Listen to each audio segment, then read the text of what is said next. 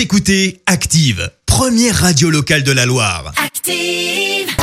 L'actu des célébrités, c'est l'actu People.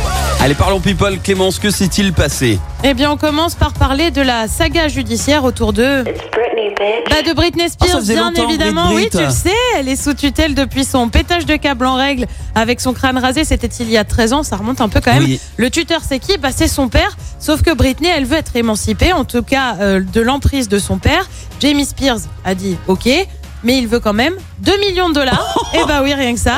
Une requête qui sera étudiée le 29 septembre prochain par le tribunal. Ah, Il doute de rien, le, pa- le ouais, papa. bah, hein. il estime que voilà. il l'a il- déjà dilapidé depuis tant d'années, il en Eh réclame ben, il encore. veut 2 millions encore en incroyable, plus. Voilà.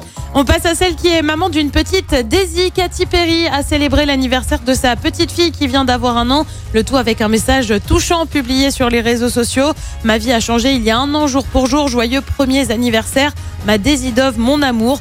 On le disait plutôt mignon. On le rappelle, Katy Perry est en couple avec Orlando Bloom depuis 2016.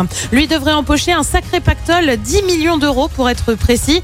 On commence à faire une petite somme. Ouais, qui Olivier Sarkozy, le frère de l'ancien président Nicolas Sarkozy, met en vente une maison de ville à Manhattan, manoir qu'il détient à lui seul après une bataille judiciaire avec Marie-Kate Olsen et l'officialisation de leur divorce après sept mois de négociations. Bah oui, tu le Wow. sais, ça avait pas été évident. Alors tu vas me dire, euh, pour 10 millions, t'as quoi? Bah t'as notamment 5 étages et 800 mètres carrés en plein Manhattan.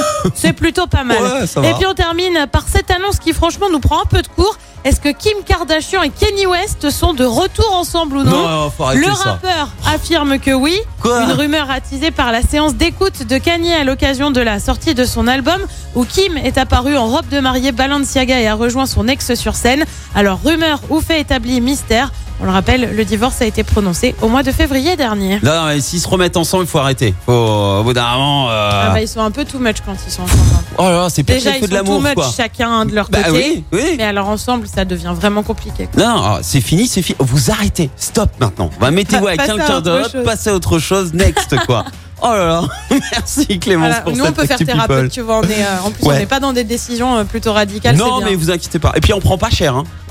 non, franchement, euh, je crois on fait quoi 500 000 euh, l'heure, un truc comme ça. Bah avec eux, on a Avec eux, c'est bon. le Ouais, bah, voilà, voilà, on se, le- on se reconvertit avec Clémence.